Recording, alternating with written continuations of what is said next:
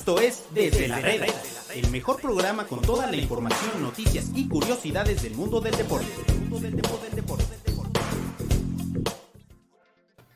¿Qué tal amigos de Desde la Reda? Los saludamos en un episodio más eh, aquí en la redacción de Medio Tiempo. Hoy es martes, sí, es martes 5 de abril del año 2022. Eh, siento como que todavía es marzo. Marzo duró como 37 días, creo yo. Eh, el día de ayer, pues José Pablo no se dignó a hacer el programa, le valió totalmente gorro. Eh, pero el día de hoy ya estamos de vuelta y hoy tenemos un programa bastante, bastante interesante. Vamos a platicar de la Champions League. Hoy hubo dos partidos importantes y también al rato juegan los Pumas de la universidad en la otra Champions, en la Champions de la CONCACAF en donde esperemos, en Dios confiamos en que los Pumas puedan derrotar al equipo de Cruz Azul. ¿Cómo estás, Pablito? Bienvenido a tu programa. ¿Por qué, ¿Por qué ayer no hiciste programa? A ver, explícale a la gente, explícale a todos, ¿por qué ayer no se te dio la gana a, hacer programa? Sí, sí, a ver, te saludo con un poco de gusto, Agus. Eh, mejor diles tú por qué no hiciste el programa, porque yo estuve atrás de ti todo el día y quién sabe por qué no te dignaste ni siquiera venir a la oficina, no uniste a la oficina, me dejaste la responsabilidad a mí, sí, pero me dejaste ahí muy mal parado, nadie más me pudo acompañar y por eso no hicimos desde la reda el día de ayer. Y también estábamos descansando un poco después de, lo que fue el viernes, ojalá la gente haya podido sintonizar, pero estábamos descansando un, poco y, dejando que la gente descansara de nuestras caras un poquito también. Muy bien, mi querido Pablo. Eh, pues oye, a ver, quiero hacerte una pregunta. ¿Qué tal te sentiste con el sorteo? Digo, vamos a platicar eh, muy rápido. Pues a, eh, ver, o sea, ¿te refieres al grupo de la selección? Así es. Pues creo que es un grupo hasta cierto punto accesible, ¿no? Creo que evidentemente el, favorito sin duda alguna es, es Argentina y después esa segunda posición se la van a estar peleando entre, entre México y, Polonia. Y el, por así decirlo, el rival más débil del grupo, pues en el papel es Arabia Saudita. Yo creo que es un grupo donde México debería avanzar. Creo que tiene todo. Creo que en términos generales es mejor equipo que Polonia, línea por línea y demás. Obviamente Polonia tiene ese agregado que tiene al mejor centro delantero del mundo, ¿no? Pero fuera de eso, y por ahí un par de jugadores más, la verdad es que Polonia no representa una amenaza tan grande, ¿no? Creo que es un partido parejo, pero que México sí debería ganarle a, la selección de Polonia. Y yo lo que decía en la transmisión del viernes es que a mí no, no me daba tanto miedo a Argentina, eh, prefería Argentina que algún otro equipo europeo como España o, Bélgica o Francia, ¿no? Creo que Argentina es un rival un poco más eh, al, cual le podemos competir, creo yo. Creo que. Eh, esa, esa, ni tú te la crees, güey, porque cada vez este, que jugamos contra Argentina siempre decimos que le podemos competir y nada más no sucede absolutamente nada, ¿no? A mí me Oye, ¿viste lo, de, lo, que hizo Emiliano Martínez, el portero de Argentina? Sí, el de. Que se burló, ¿no? Que dijo que estaba fácil. Dijo easy, easy, easy. Es, es la típica historia de mundial, que un, portero o algún jugador sale a hablar y después le callan la boca. Ojalá, ojalá sea el caso en, Qatar. Pero bueno, falta mucho. Veremos cómo llegan las dos elecciones, pero evidentemente, pues Argentina es muy favorito en ese grupo, ¿no? Sí, yo, mira, yo lo que creo es que es un grupo, pues complicado, porque cualquier grupo en el Mundial, desde mi punto de vista, iba a ser complicado, porque en cualquier grupo te ibas a enfrentar a un europeo. Eh, pudo haber sido peor, pudo haber sido Alemania, pudo haber sido Países Bajos.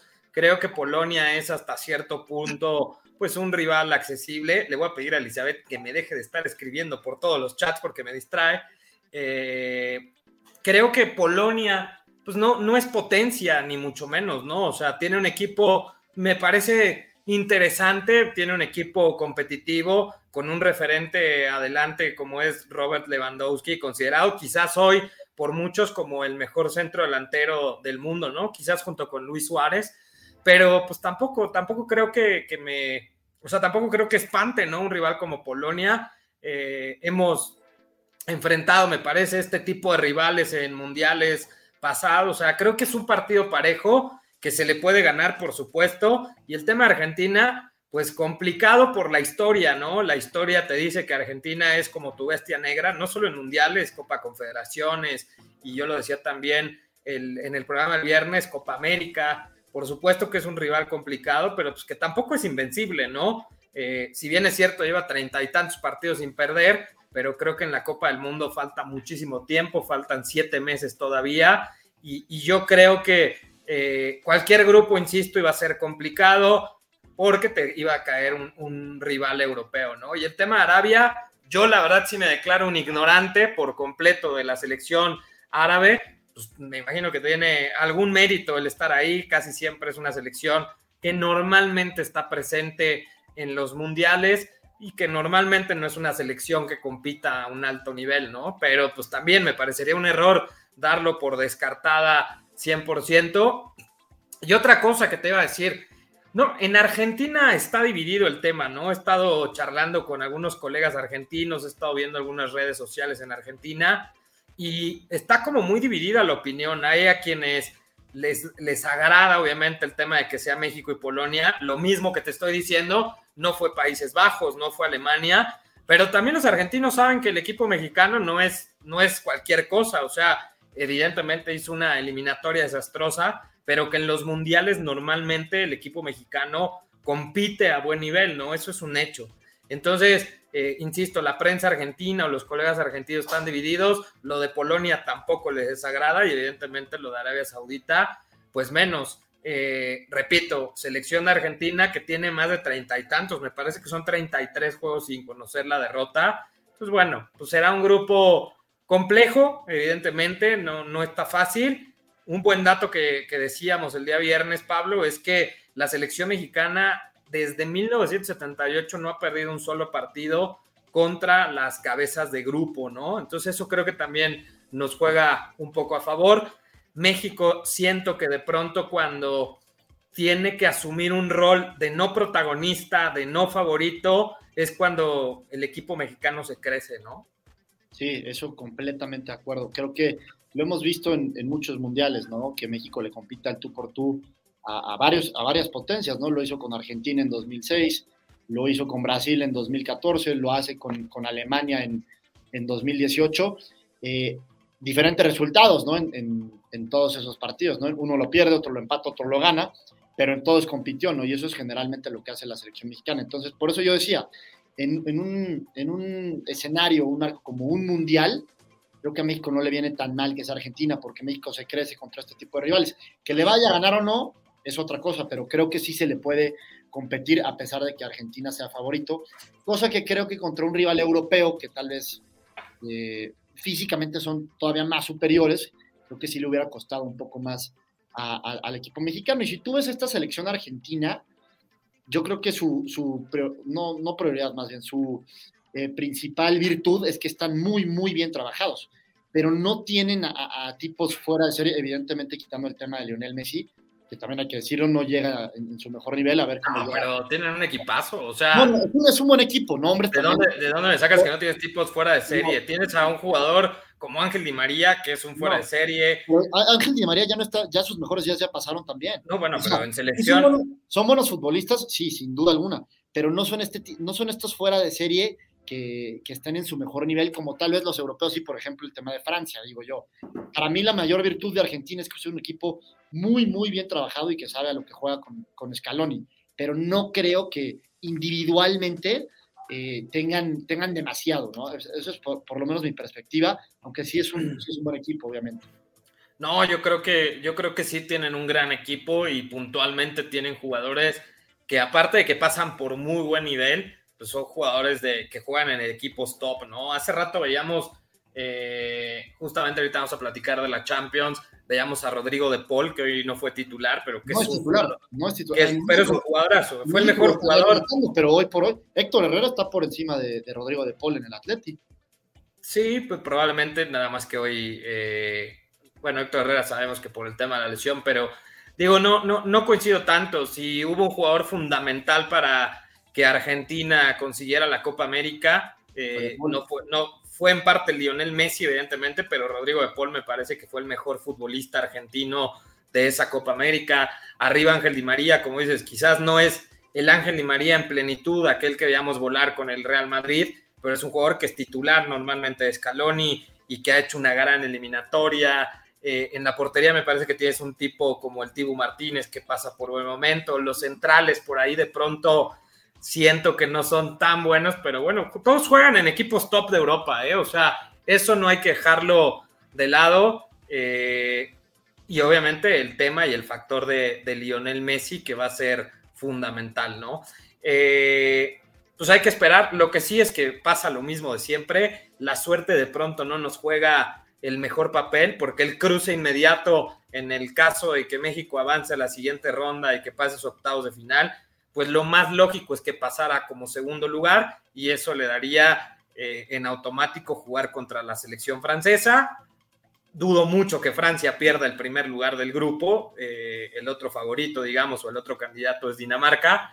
Pero bueno, también eso pasa, ¿no? Y eso también cuenta. Ahí sí me parece que es totalmente un tema de suerte. Ahí México siempre ha tenido mala suerte, ¿no? Con el cruce. Siempre le ha tocado un rival complicado. También México se las ha eh, arreglado en fase de grupos para acabar justamente contra este tipo de equipos, ¿no? Eh, el, Mundial pasado contra Brasil, cuando tenían todo para enfrentar a Suiza, pierden ese partido contra Suecia, como ya sabemos, y le toca a la selección eh, de Brasil, en Brasil 2014 Holanda, Argentina en 2010 y 2006, siempre ha tenido esa, mala suerte México en, tema del cruce, ¿no? Bueno, pues a ver, la verdad es que será un gran evento, evidentemente, todo mundo lo esperamos con ansias, faltan más de siete meses, mucho tiempo para mejorar eh, en el equipo de Gerardo Martino. y ahorita la novela, ¿no? Yo, yo no sé de pronto yo ayer ponía un tweet en donde decía que de dónde venía la campaña para regresar a Javier Hernández y está muy polarizado el tema, ¿no? Mucha gente me insultó y me decía que cuál campaña, incluso colegas, ¿no? No voy a decir el nombre porque Enrique Vea se puede molestar, eh, pero pues hay mucha gente que está molesta porque yo insinúo que hay un tema de una campaña. Eh, me parece escandaloso lo de ayer, ¿no? Eh, cuando me refiero a campaña, no me refiero a que estén pagados, pero sí hay muchos comunicadores de cadenas americanas, por ejemplo, de habla, y de, habla hispana, que sí tienen intereses, porque son casi familiares de Javier Hernández, y me parece que por ahí puede venir el tema, ¿no? Javier Hernández, yo te diría que está un 99% fuera de selección, no va a regresar. Eh, ya lo dijo John de Luisa, que es una decisión que se ha tomado. No han revelado las causas, digamos, oficiales. Lo que podemos nosotros saber y lo que nos hemos enterado es que tiene problemas con algunos futbolistas que son importantes y que son líderes en el vestuario, como Héctor Moreno, como Andrés Guardado, eh, como Héctor Herrera, el caso también de Memo Ochoa, y eso aparentemente, pues es lo que orillaría a que no fuera convocado, ¿no? Entonces, va a ser muy complicado. Y esta campaña que yo te decía, insisto, está muy polarizado. Hay mucha gente que, que en verdad no quiere a Javier Hernández, que, que, que no les gusta, incluso lo insultan y le dicen tronco. Yo siempre voy a defender al futbolista que se la ha partido, que le ha costado. La carrera de Javier Hernández es brillante. O sea, por donde lo vean, es brillante. Ha jugado en el Real Madrid, en el Manchester United, en el Bayer Leverkusen. Ningún jugador con arriba de 50 goles en Europa en equipos top y, 50 me quedé corto, pero ni un jugador con, con, tal cantidad de goles, máximo anotador de la selección mexicana, pues puede ser un tronco. Ya después te puede gustar o no, pero Javier Hernández me parece que no sobraría en esta selección. Está más que claro que no va a ser llamado, no va a ser convocado por factores extracancha, pero pues es un tipo que no sobra y no sobra porque Henry Martín pasa por uno de sus peores momentos, porque Rogelio Funes Mori pasa también por muy mal momento, porque Raúl Jiménez no ha sido la solución que espera la selección mexicana. Entonces, en algo podría aportar Javier, ¿no? Sí, a ver, está muy claro. ¿Debería estar en la selección mexicana Javier Hernández? Por supuesto que sí. ¿Va a estar? Por supuesto que no. Y ya es un tema prácticamente, es un hecho, es un tema que debería estar cerrado y la gente ya lo debería de saber creo yo. Pero hay intereses, hay intereses, hay gente que parece de su familia que lo candidatea y lo promueve. Sí, pero ya, o, sea, pero de todas maneras eso ya, ya no, va, no va a suceder. La verdad es que también me, me sorprende de ciertos medios, o como tú, como tú dices, ¿no? O sea, de estas personas que están haciendo esta campaña, porque probablemente ellos también saben eh, qué, qué está pasando, qué pasó detrás y cuál es la razón por la cual Javier Hernández no va a la selección. Yo lo compararía un poco con, con la situación de Carlos Vela, ¿no? En, el sentido de, ya sabemos que Vela no va a ir a la selección. Es completamente diferente el porqué de, de, de Javier Hernández, pero lo que es un hecho es que eh, Carlos Vela no va a ir a la selección y Javier Hernández tampoco, o sea, sí lo tiene que empezar a, visualizar un poco la gente, ¿no? Un poco como lo, de Carlos Vela, que no va a ir a la selección, que ya es un hecho, ya también es un hecho con, a, no ser que suceda un auténtico milagro, Javier Hernández no va a estar en, la selección mexicana. ¿Debería estarlo? Por supuesto que sí, porque como bien lo dices tú, no sobra ese, tipo de jugador, que aunque no sea el más talentoso, es un tipo que tiene gol y que siempre va a estar ahí y que tiene, tiene muy buenas virtudes, ¿no? Como, como futbolista puro. Ahora, el, el, debate también entra porque le ha ido bien con el arranque de la MLS, ¿no? Es un tipo que mete goles. Sí, en la liga donde diría Enrique, donde diría Enrique que juegan los Firefighters y los USA Army y los, los Navies y los Marines y todo eso, pero, pero bueno, le ha ido bien, ha arrancado bien, tiene goles. El gol que hace en esta última semana en donde aparentemente la empuja, hace un gran movimiento y, genera su tipo que se sabe desmarcar. Y aún así, digo, jugando en la MLS o en la Liga MX o en la liga que me digas, es un tipo que está comprobado que tiene un olfato goleador, que de pronto sí falla muchas jugadas claras, pero pues que tiene gol y ahí está, ¿no? Sí, y eso, justamente esa falta de gol que sí tiene Javier Hernández, es lo que más extraña y más va a extrañar la selección mexicana. Tú lo decías bien, Funes Mori no anda en buen momento, en buen momento ni se diga lo de Henry Martín. Eh, a Raúl Jiménez pues le ha costado el, regreso, sinceramente, ¿no? Por ahí en sus primeros meses parecía que, que no le iba a costar tanto, pero conforme ha pasado la temporada, la verdad es que sí hemos extrañado a ese Raúl Jiménez de antes de la lesión que estaba a un gran nivel y simplemente, como tú lo dijiste, no ha sido esa solución que esperaba la selección mexicana y para todos esos problemas que tiene, la solución o una respuesta podría ser Javier Hernández, porque ahora, las mete, pero ahí están las cosas, no va a ir a selección. Ahora, hay, hay un tema que también es importante, Pablo, y, y también comentarlo, que me parece fundamental. La, la, selección mexicana le cuesta mucho trabajo el gol, ¿no? Hablamos del mal momento, eh, no sé si el mal momento, pero, pero digamos, Raúl Jiménez no pasa por su mejor momento, el caso de Henry, el caso de Funes Mori, pero tampoco es como que les caigan racimos de balones en, cada partido. O sea, el gran problema de la selección mexicana es que no genera oportunidades de gol. No es tanto como que los centros delanteros fallen. O sea, les ha costado la generación de opciones de gol. Eso es un hecho. Eh, de pronto la profundidad que quisiéramos en las bandas con el tridente, tanto el Chucky Lozano como el Tecate Corona, no han sido lo suficientemente profundos. Quizás ese eh, último pase ya para la zona de definición es lo que nos ha costado, la generación de fútbol ofensivo. Y también lo vimos un poco cuando Alexis Vega entra de pronto, pero tampoco, insisto, es como que le caigan muchísimos balones a los centros delanteros de la selección mexicana. Sí, no, y de todas maneras los que les caen tampoco han sido contundentes, pero yo creo que, que todo esto lo deberíamos dejar ya un poco de lado porque la eliminatoria es algo completamente diferente. Es, es, literalmente para mí es hasta otro deporte. México ya se ah, quitó, caray. ¿Qué deporte ya, es? ya, se quitó como damas chinas, griegas, etíopes. No, bueno.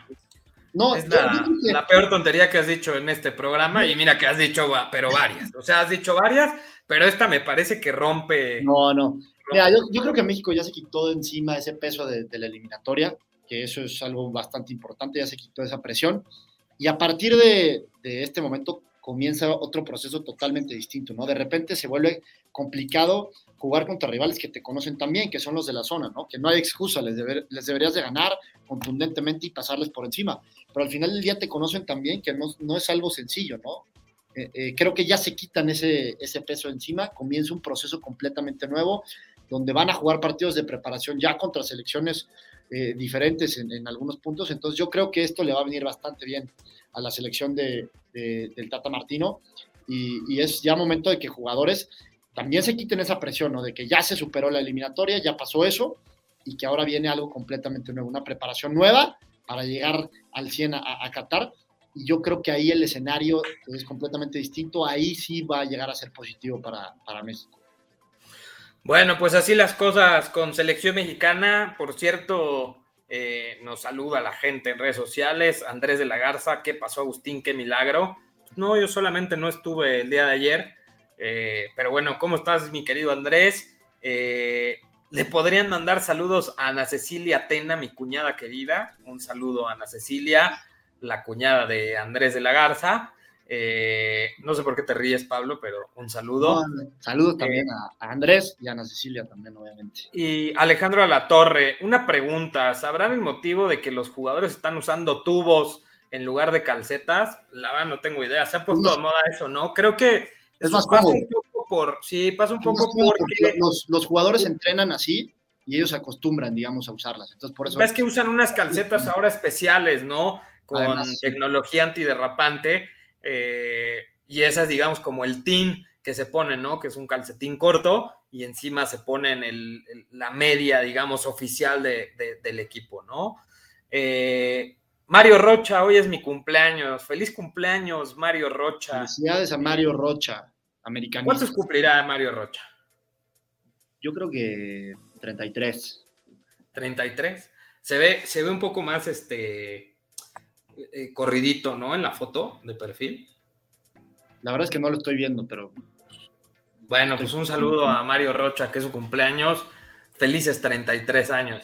Oye, Pablo, bueno, vamos a arrancar con la actividad del día de hoy de los cuartos de final de la ida. Arranquemos con el partido, creo yo, el estelar, que se quedó un poco corto en cuanto a intensidad, emociones, que fue el encuentro entre el Manchester City y el Atlético de Madrid, el Manchester City recibiendo al equipo del Cholo Simeone, eh, en donde yo, yo no sé hasta qué punto eh, de pronto se vuelve ya, no sé el calificativo, pero lo del Cholo ya se vuelve descarado, ¿no? O sea, el tema defensivo, el tirar tan atrás al equipo, le estaba resultando hasta que por ahí del minuto setenta y tantos, una jugada espectacular de Foden que le cede la pelota a Kevin De Bruyne y define de pierna derecha un tiro potente cruzado y pues se le acabó, se le acabó el cholo, se empeñó en no proponer, se empeñó, casi le sale, o sea, casi saca el empate desde de, visita, perdón,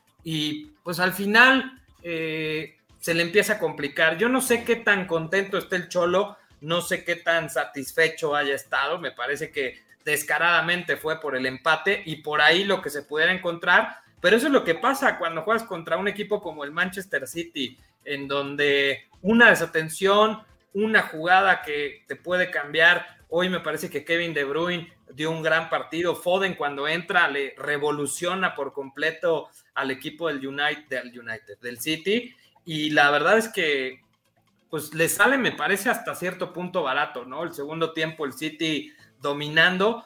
Eh, hay una jugada espectacular en un tiro libre que saca Oblak de milagro. Y bueno, pues le sale, me parece bastante, bastante barato. No estoy seguro que sea una ventaja tan grande y tan definitiva, pero de que el City tiene, me parece, medio pie en la siguiente ronda, por lo que hemos visto como juega el Atleti y como juega el City, pues me parece que Guardiola de salir contento el día de hoy, ¿no?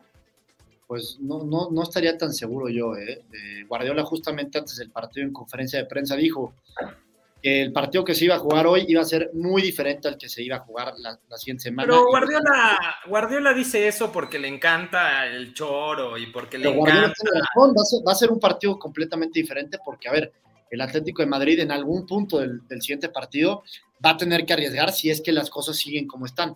Yo creo que eh, con el tema primero del Cholo Simeone, creo que, creo que tienes eh, razón, o sea, e, este tema de, salir a replegarse y demás, pero yo se lo aplaudo, ¿eh? yo se lo aplaudo a Simeone, porque si él le jugara al tú por tú a este Manchester City, se hubiera comido cinco, ¿no? Entonces él sale a jugar o él hace que su equipo juegue de la manera que él cree que van a poder competir o de la manera en la que él cree que pueden sacar un buen resultado y es así, replegándose, metiendo metiéndose atrás, no regalándole ningún espacio al, Atlético, eh, perdón, al, Manchester City, y un City que en, general fue paciente, aunque en ciertos puntos como que empezó a perder esa paciencia, por ahí se estaban empezando a meter un poco en el juego del Cholo y del Atlético de Madrid, pero el City es un equipo con mucha calidad, ¿no? Y lo dices bien, una desatención te puede costar. Acá yo creo que ni siquiera fue desatención, yo creo que fue, como lo dijiste también, una genialidad por parte de Phil Foden, que fue eh, justo en la primera pelota que tocó, la primera pelota que toca el inglés, le pone un gran pase a De Bruyne y, bueno, ya sabemos cómo. Oye, luego hay una jugada después, unos minutos, unos minutos después, igual de Foden, que se pegó por la banda derecha. Una jugada donde mete un pase de tres dedos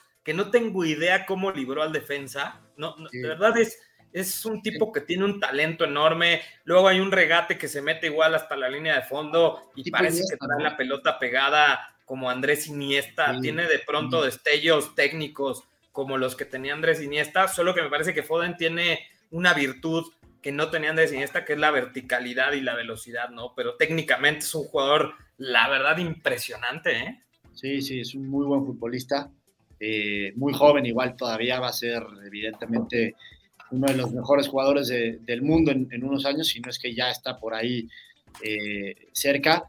Eh, pero en términos generales, yo creo que si al Cholo le decías, oye, vas a salir con un 1-0 en contra del, del, Etihad, por ahí tal vez lo hubiera tomado, ¿no? Así como se dio el partido, creo que no le gustó porque creo que hizo un buen trabajo el Atlético de Madrid, sí cerró filas, la verdad es que el City por ahí tuvo ciertas ocasiones en el segundo tiempo, pero no, no generó tanto. En el primer tiempo ni siquiera un solo disparo a... sí, pero, pero siempre se vio latente la posibilidad, o sea, vas a estar más cerca.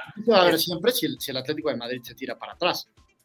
Sí, y, yo la verdad es que sí creo que la va a tener muy complicado porque el Atlético de Madrid pues, se va a tener que abrir en algún momento y ahí con los balones largos. Evidentemente el, City está como muy marcado, ¿no? El City se siente muy, muy cómodo con el balón, con la posesión del balón y el Atlético de Madrid, el Cholo, es muy dado a cederlo, ¿no? Entonces, bueno, pues hay que esperar la vuelta. Yo la verdad es que creo que la tiene muy complicado, obviamente con el empate a cero el partido sería completamente diferente, la vuelta yo completamente tiene, yo creo que tiene vida el Atleti, ¿eh? sí tiene vida. Si me preguntas a mí qué creo que pase o quién creo que va a pasar, sí creo que el City.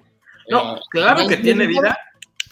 Por supuesto que tiene vida porque si sabemos que hay un equipo que pechea y un entrenador que no se le da este torneo, es precisamente el caso de Pep Guardiola, ¿no? Es un torneo que se le ha negado en los últimos años eh, si bien es cierto, ganó con el Barcelona, pero no, no, no es un entrenador que, sea ganador en Champions, lo cual pues me parece también de pronto irónico, porque muchos lo consideramos como el mejor entrenador de los últimos tiempos, y aparte siempre le compran lo que quiere, ¿no? Eh, o sea, tiene cartera abierta. Hace cuenta como el Tuca en Tigres, que tenía cartera abierta toda la vida. Acá sí la tiene Pep Guardiola.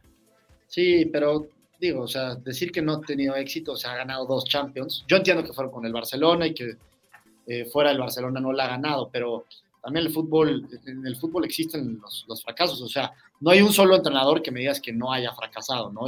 no, pero el tema con Guardiola es que se vuelve, se vuelve recurrente, ¿no? Un entrenador que le construye un equipo para ganar Champions, porque la liga normalmente la gana, y fue lo que le pasó con el Barcelona, y fue lo que le pasó con el Bayern Múnich, y es lo que le pasa hasta cierto punto en la Premier. es un tipo que, o sea, el City no lo tiene para ganar la liga, lo, lo, lo, tiene para ganar la Champions. Sí, creo que la, la, Premier es la mejor liga del mundo y también es uno, es un gran objetivo del City, es gran mérito ganar la, la Premier, no como por ejemplo el Paris Saint Germain, que ganar la liga francesa prácticamente no representa mucho para ellos. Creo que en Inglaterra, o, o con el tema del City, ahí sí representa un objetivo importante ganar la Premier porque es la mejor liga del mundo, pero sin duda alguna eh, ya, ya va un tiempo donde eh, lo, más importante para, para, el proyecto del City es ganar la Champions. Y sí, no se le ha dado, pero bueno, ya estuvo en una final, ha estado cerca, y yo te lo he dicho muchas veces, Agus, el, el fútbol, o sea, cuando, cuando estás en una, en una Champions, eh, una mala noche y, todo puede acabar, ¿no? Eso no puede definir a, a un entrenador por un mal partido o una mala noche que te define. No, pero, pero aquí son varias noches, Pablo. O sea, son varias noches. No sé, no sé. No, no, sí, no te lo digo. Si no lo sabes, te lo, te lo digo. No, es que son varias noches. Sí, pero contra buenos equipos, siempre. Claro, pero son varias noches. O sea, no es un torneo que ha fracasado. Pero es muy, es muy complicado decirle algo así a un entrenador o medir a un entrenador por un torneo donde es, son, son partidos, o sea, ahí hay vuelta, o solo a un partido. O sea, por eso, pero, pero es, esto se ha vuelto repetitivo. O sea, se ha vuelto repetitivo con Guardiola y me parece que es la gran espina que él mismo tiene clavada, ¿no? Porque, insisto, los equipos se los han construido con lo que pide, le traen. Tiene equipos o ha estado en equipos poderosos y, ha fracasado. Pero bueno, eh, ojalá sea el año de Guardiola. Me parece que es el candidato número uno el City para ser campeón de, esta edición de la Champions. Eh, y lo otro que te iba a decir, eh, este jugador inglés que, que, ha sido últimamente tan aclamado por el tema de el fichaje más caro de los últimos tiempos, que es Jack Grealish, eh, me parece que es una mentira asquerosa. O sea, es un tipo que me parece no, no corresponde a, lo que costó su carta. Eh, es fachero, trae la diadema. Es eso, es eso, Oye, y lo acaba de firmar Gucci. Por cierto, Gucci, que en la vida había patrocinado a un futbolista, hoy es la imagen de Gucci. Por ahí se habla de un contrato millonario de más de un millón de, libras esterlinas. Y bueno, pues el, tipo se está hinchando en billete. Ojalá algo pudiera salpicar en el campo, ¿no? Porque me parece que es un tipo que, no pasa absolutamente nada, ¿no? Eh, me parece medio intrascendente, como de contentillo, medio huevón, como decimos eh, aquí, ¿no? O sea, un tipo que de pronto corre, de pronto no y hoy ya me lo andaban matando con un balonazo en la cara ahí, una jugada por la banda que se puso como loco Josep Guardiola, pero la gran mentira de Jack Grealish, ¿no? Yo te voy a ser muy sincero, a mí me sorprende que Guardiola haya aceptado o haya fichado a, Jack Grealish. Jack Grealish, a ver, si es un buen futbolista, nadie dice que no, pero era el capitán del Aston Villa, de un equipo que es de media tabla para abajo. Entonces a mí me sorprende que hayan gastado 116 millones de euros en un tipo que no había hecho mucho. No es como que rompió completa la Premier, no es un tipo que tenga mucho gol. Sí es un, tipo que tiene evidentemente ciertas cosas interesantes, o sea, no vamos a decir que es malo, pero ni siquiera va mucho con la idea de, Guardiola, no es un tipo que, que le pega muy bien a la pelota o que te mete un pase al espacio filtrado o un tipo que tenga muy buen mano a mano. O sea, es un, futbolista bueno a, secas. La verdad es que a mí me sorprende, pero sí llama mucho la atención porque es un güey pues medio guapo, rebelde, que juega con, con las calcetas hasta abajo. Es el, nuevo Spice Boy, así le dicen en Inglaterra. Así le dicen, el nuevo Spice Boy. El, el, que me parece espectacular y el que de verdad disfruta uno muchísimo verlo jugar, el ritmo que tiene, la forma en que le pega, cómo se echa el equipo al hombro es Kevin De Bruyne, el jugador belga, es, un fuera de serie, es un tipo que todas las pelotas las pide, todos los ataques del City pasan por sus pies, es como el QB, dirías tú, el mariscal de campo del Manchester City, eh, reparte por todos lados, un tipo que le pega de una manera espectacular al balón y hoy, bueno, es el que justamente eh, marca, marca el, gol que hasta el momento pone al City en las semifinales, ¿no? Pero bueno, ese partido, eh, insisto, medio flojo, yo pensé, o yo hubiera pensado que hubiera habido muchísima más emoción. En un parte partido clásico y típico del Atlético de Madrid. Era lo que te iba a decir, en parte también por el planteamiento de Diego Pablo Simeone, ¿no? Diego Pablo Simeone yo creo que de pronto piensa que está jugando Copa Libertadores, carajo. Eh, no, no, no hace partidos espectaculares. Yo le, doy, mérito. Noches. Yo, le doy, ¿Eh? yo le, doy, mérito al Cholo por, por hacer eso. Yo sí le doy mérito. Sí, porque eres cancherillo y eres este mañoso, pero a nosotros que nos gusta el fútbol espectacular. y nos gusta... es terrible. Al espectáculo es terrible, estoy completamente de acuerdo. Pero para los intereses de Diego Pablo Simeone, yo se lo aplaudo. Bueno, pues ojalá, repito, o sea, con el 0-0 estaríamos hablando de otra historia, estaríamos hablando de un gran planteamiento de Diego Simeone que se salió con la suya. Con el 1-0, si bien la ventaja es corta, me parece que le va a costar un mundo al Atlético de Madrid avanzar. Pero bueno, en el otro partido, el Benfica contra Liverpool, ya que le den también el pase a Liverpool, 3 por 1, fueron a Portugal y les metieron tres goles eh, con Ate, Sadio Mané y Luis Fernando Díaz. Eh, por parte del Benfica, Darwin Núñez. Qué buen jugador es Darwin Núñez, ¿eh? Darwin Núñez me parece que están contadas sus horas en el Benfica. Este tipo está como para otro equipo de muchísimo más nivel, ya sea en la Premier, en España, eh, no lo sé, pero en la MLS probablemente, Liga MX. pero es un tipo que, que tiene bastante buen fútbol, 3 por 1, un partido en donde pues el Liverpool demuestra lo superior que es eh, y lo favorito que también se vuelve, ¿no? Yo creo que estos dos equipos, tanto el City como el Liverpool, son los dos grandes candidatos para llevarse la Champions League de este año, ¿no? Sí, creo que también ahí pondría el Bayern al lado de, esos dos equipos. ¿Lo pondrías al Bayern en este momento al nivel del City y del Liverpool? Yo lo pondría un escaloncito abajo, ¿eh? No sé, no sé, yo creo que son equipos muy parejos, pero yo sí veo al City, sí, te, lo voy a dar, sí, un poquito superior al Liverpool y, a, el Liverpool y el City, sí, estoy, estoy, estoy de acuerdo con eso, sí te la doy.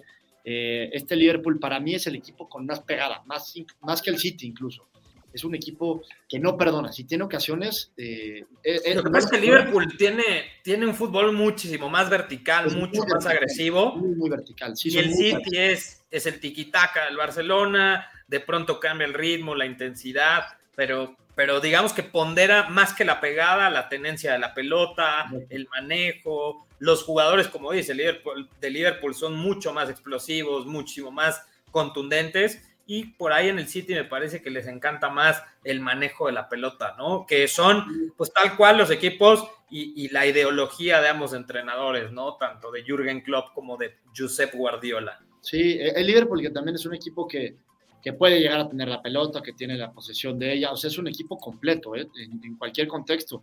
También incluso es un equipo que, que en ciertos puntos se puede hasta, hasta replegar y no lo abres. O sea, creo que Liverpool domina más facetas que, el City. El City domina una a la perfección y, generalmente el guion es como lo pone el City, siempre ellos van a tener la pelota. El Liverpool es un equipo que puede hacer cosas un poquito más distintas, pero que tiene una pegada eh, increíble, sí es mucho más explosivo. Me llama muchísimo la atención.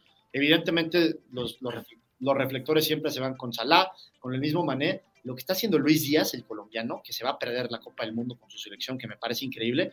Lo de Luis Díaz me parece un fichaje impresionante. ¿eh? Lo del colombiano le está rompiendo completo en el Liverpool, llegó en enero y la verdad es que no tuvo ese clásico. Pues sentó a Roberto Firmino, o sea, Roberto Firmino no juega y, era, y era el, digamos, como el tridente que, que, caracterizó hace un par de temporadas a Liverpool, ¿no? Firmino, Mané y, Mohamed Salah. Claro, con ese ganaron la Champions, pero aparte, este año el tridente ha sido Salah, Mané y Diogo Jota. Diogo Jota es el segundo mejor eh, anotador o goleador de la Premier. El uno es Alá, el dos es Jota y el tres es Mané. Y desde que llegó Luis Díaz, el mismo Jota, que te digo que es el segundo mejor anotador, ya también está en la banca. Eso te dice del impacto que ha tenido Luis Díaz, que lo ha hecho muy bien. No, no se esperó a este proceso o este periodo de adaptación que a muchos les gusta decir. Él desde el día uno está cumpliendo y hoy, hoy vuelve a pesar. Hoy hace un gol, el, el 3 por 1, que prácticamente le da pie y medio al Liverpool en, semifinales. Si el City todavía la tiene un poco más complicada, ¿no? Y, más, más competida, por así decirlo, podemos decir que Liverpool sí ya tiene pie y medio y prácticamente está clasificado y mucho tiene que ver ese tridente, ¿eh? Muy, muy bueno lo de Liverpool, puntualmente lo del colombiano Luis Díaz. La neta, qué profundidad de equipos tienen, ¿no? O sea, qué profundidad de banca. Son equipos que, pues, la verdad, eh, súper, súper armados, ¿no? El día de mañana estarán jugando el Villarreal recibiendo al Bayern Múnich a las 2 de la tarde y el Chelsea, tu Chelsea. ¡Vamos! ¡Vamos! cállate, cállate, ridículo, cállate, ridículo. ¡Vamos! Eh, mira, ya, ya, hasta me hiciste que me desconcentrara. Bueno, el Chelsea recibiendo al, al, Real Madrid en Stamford Bridge. Por cierto, ¿qué has sabido? No, no sé si has recibido llamadas, algo del estatus del Chelsea. Eh, ¿Cómo va? Roman Abramovich, eh, ¿ya lo va a vender? ¿No lo va a vender? ¿En qué situación está? ¿Anda ahorcado de lana? Le, pues no, no sé.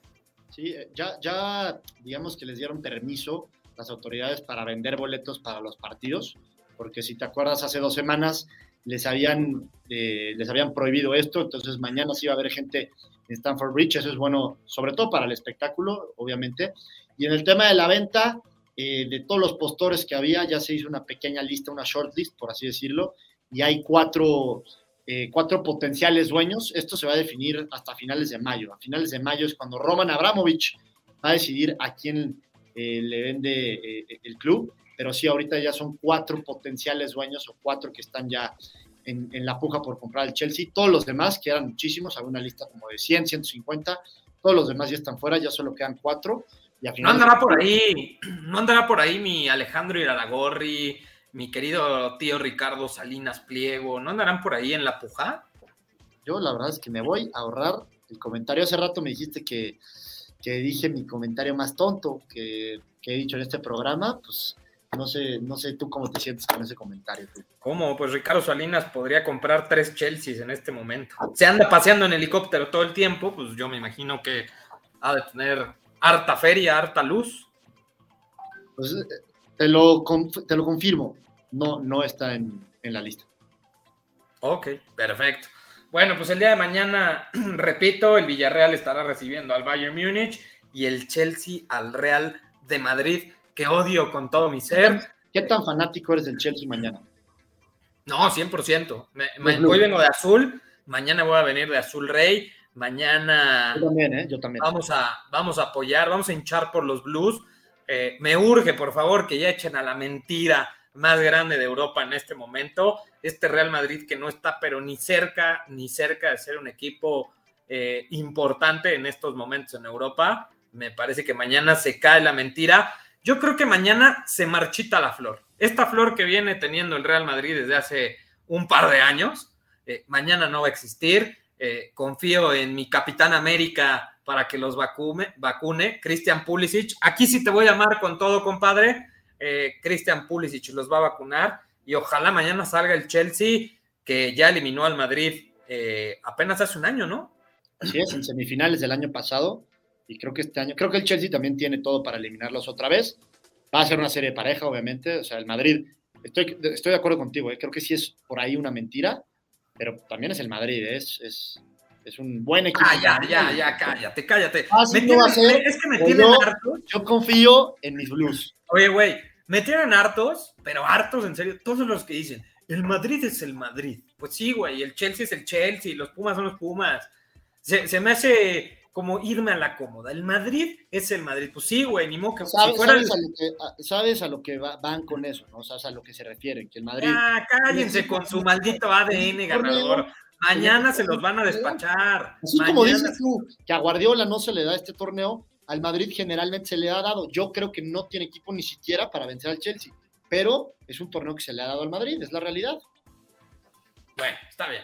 No lo soporto. Ojalá mañana mañana los echen. Vamos, eh, Blues. Vamos, vamos, Blues. Eh, ojalá tuviéramos ahorita para cantar la porra. Y hablando de otros Blues y pasando a la Champions importante, que es la de CONCACAF, la máquina celeste del Cruz Azul enfrentará el día de hoy a los Pumas de la universidad en el Olímpico Universitario. No voy a poder estar ahí, no sabes qué eh, mala sensación tengo. Quería ir a apoyar al equipo de los Pumas pero bueno, no vamos a poder estar ahí. Eh, Pumas contra Cruz Azul. ¿Qué podemos esperar de ese, de ese partido, Pablo? Pues mira, yo creo que va a ser un partido cerradito en, general. Eh, Pumas no viene de, un buen momento, ¿no? ¿no? viene más bien en un buen momento. Eh, había empezado. acabamos de ganar a los, a los Bravos de Juárez. Había empezado bien, bien la liga, después vino ese bache, ¿no? De, de, resultados bastante negativos. El fin de semana le pega a Juárez allá en Juárez y, pues es un resultado importante que le debe dar confianza. Obviamente la Conca Champions es un torneo completamente diferente, ¿no? Aquí sí te puedo decir que Pumas vendría pues embalado, ¿no? Después de haber eliminado a New England Revolution con esa gran voltereta o esa gran remontada en Ciudad Universitaria, bajo 3-0, lograron remontar el marcador y, eliminarlo en, penales, entonces creo que sí bien con cierto eh, ritmo positivo Pumas en, en ese sentido. Ahora Cruz Azul creo yo que parte como favorito, ¿no? Es un equipo que ha sido más consistente en, todo el torneo, en la liga ha llevado una consistencia en general y creo que en general también tiene mejor plantel, pero sabemos cómo estos Pumas se le indigestan a, Cruz Azul, sabemos cómo estos Pumas en este tipo de, partidos o en este tipo de eliminatorias eh, se la complican a, cualquiera, se la van a vender cara a, Cruz Azul. Va a ser un partido bueno, bastante intenso, no creo que haya muchos goles hoy, creo que vamos a ver más en la vuelta, sobre todo, obviamente, dependiendo de cómo se dé el partido de hoy. Yo veo por ahí eh, un, empate, tal vez una victoria de Cruz Azul, pero creo que un empate cerrado. Me parece que es lo que vamos a ver en, Ciudad Universitaria hoy. Bueno, pues a ver qué, qué, sucede en este partido. Yo creo que, pues sí, creo que puede haber eh, por ahí algún empate. Eh, ¿Cuál es, Para ti, ¿cuál es la clave para que Pumas gane, gane hoy o se lleve la eliminatoria? Yo creo que hoy el equipo de Pumas, hoy tiene muchas bajas el equipo universidad, lo veíamos en el reporte médico que mandaban, tiene alrededor de seis bajas, lo cual va a ser complicado. Jerónimo Rodríguez también ya salió, Jero Rodríguez, eh, en fin, no van a traer eh, el equipo, digamos que completo. Me parece que la clave va a estar en, en, justamente, creo yo, en el medio campo. Me preocupa un poco el tema de Eric Lira, que si alguien conoce a la perfección al equipo de los Pumas, yo me imagino que hoy Eric Lira será titular con Cruz Azul y yo creo que por ahí puede pasar eh, gran parte de la situación. Y lo otro, me parece que Pumas tiene que ser contundente, 100% contundente, tener, no tener estas desatenciones eh, defensivas que tuvo en el partido de liga, eh, en donde Cruz Azul le hizo pues un partido bastante importante a Pumas que lo derrotó. Entonces yo creo que va a ser clave el tema de la contundencia y el medio campo, pues también, ¿no? Me parece que hoy no juega Leonel López, que, es un jugador importante, ¿no? Pero bueno, pues como dices, al final me parece que el partido eh, no hay un claro favorito, quizás Cruz Azul un poco más por el plantel que tiene, pero claramente no, me parece que, que, Cruz Azul sea, eh, pues sí, claro, favorito, amplio favorito el día de hoy, ¿no? Por cierto, hoy es cumpleaños de Alan Mozo, eh, en nombre de todos los que hacemos este programa. Eh, y pues felicitamos a Alan Mozo. No estoy diciendo que tú seas Alan Mozo, güey, no te estoy felicitando a ti, güey, pero, pero en verdad hoy es cumpleaños de Alan Mozo. Felicidades a, Alan Mozo, la verdad es que me tiene sin cuidado que sea su cumpleaños, pero bueno. No, ¿cómo? Felicidades a Alan Mozo. ¿Es, tu, ¿Es como tu carnal malo? ¿Cómo te tienes sin cuidado? Sin comentarios. Es el falso Pablo, o tú eres el falso mozo. No, él es el falso Pablo, el falso José Pablo. Bueno, pues esperar lo que, lo que pueda suceder. Y en el otro, en el otro encuentro también de Conca Champions, el Seattle Sounders contra el New York City, nos vale. No vamos, a hablar de eso. Me vale, me vale madres. Pero digo, para que sepa la gente, eh, será otra vez una final en donde equipos mexicanos contra MLS estarán, estarán disputando, ¿no? Pero bueno, pues no sé si haya algo más que agregar. No, nada más. Eh, buen partido el que nos espera eh, Ciudad Universitaria. Tenso, creo yo. Eh, va a estar más abierto la próxima semana. Yo creo que Cruz Azul sí es, sí es favorito. hasta te puedo decir que con cierta claridad. Pero, repito, este tipo de eliminatorias, Pumas siempre, en este tipo de eliminatorias, Pumas siempre es un rival complicado. Y aunque tenga bajas, si hay un equipo que se puede sobreponer a ese, tipo de cosas, a bajas o a malos planteles, pues es Pumas, ¿no? Y lo ha, lo ha, demostrado en los últimos años, particularmente en estos últimos meses, contra América, contra eh, en la liga pasada, contra New England Revolution, eh, en cuarta de final de esta Conca Champions. Entonces, creo que Pumas se puede eh, sobreponer a, a, eso. Creo que Cruz Azul es favorito, pero sencillo, contra Pumas en una eliminatoria, jamás va a ser. Bueno, Dijiste exactamente lo mismo que yo, pero en otras palabras. Eh, Pepe Toño Morales dice: Saludos, mis estimados, desde la reda. A Pumas no le da para dos torneos, entonces gana Cruz Azul. Sí, de acuerdo. El equipo de Pumas sumamente limitado. Digo, batalló bastante con el equipo de Juárez y venía de una muy mala racha de varios partidos sin ganar. Perdió contra Necaxa, equipo de liga de expansión. empató contra Mazatlán. En fin, definitivo, no, no tiene plantel para dos torneos me parece que pues mucho va, va, o sea, mucho de lo que sucede el día de hoy, pues va a encaminar un poco el rumbo del equipo universitario para lo que resta, ¿no? Tanto para Conca Champions como para lo que resta del torneo, porque Pumas pues está en zona de calificación, ¿no? Con el triunfo por ahí recupera porque ya se estaba metiendo en algunos problemas eh, y está ya en la posición número puta, ni siquiera lo encuentro a Pumas. Ahorita te digo. Está entre los, está entre los primeros 12, eso sí. Está, sí, está en el 10, está en la posición número 10. Entonces, pero bueno, totalmente de acuerdo. Te mando un beso, Pepe Toño Morales, y un saludo a Luisito Morales. Bueno, pues muchísimas gracias a todos por haber estado con nosotros el día de hoy. Les mando muchos besos. Eh, muchos los te quiero mucho. Eh, salúdenme a sus papis y recuerden que esto se va a Spotify. Por cierto, por ahí vienen algunas sorpresas en Spotify con eh, una nueva, un nuevo proyecto que ahí tenemos con la gente de Footbox. Pero bueno, les mando un beso, un saludo, que estén muy bien, buenas tardes. Vamos Chelsea. Esto fue Desde la Reda. Los esperamos mañana con más información del mundo del deporte.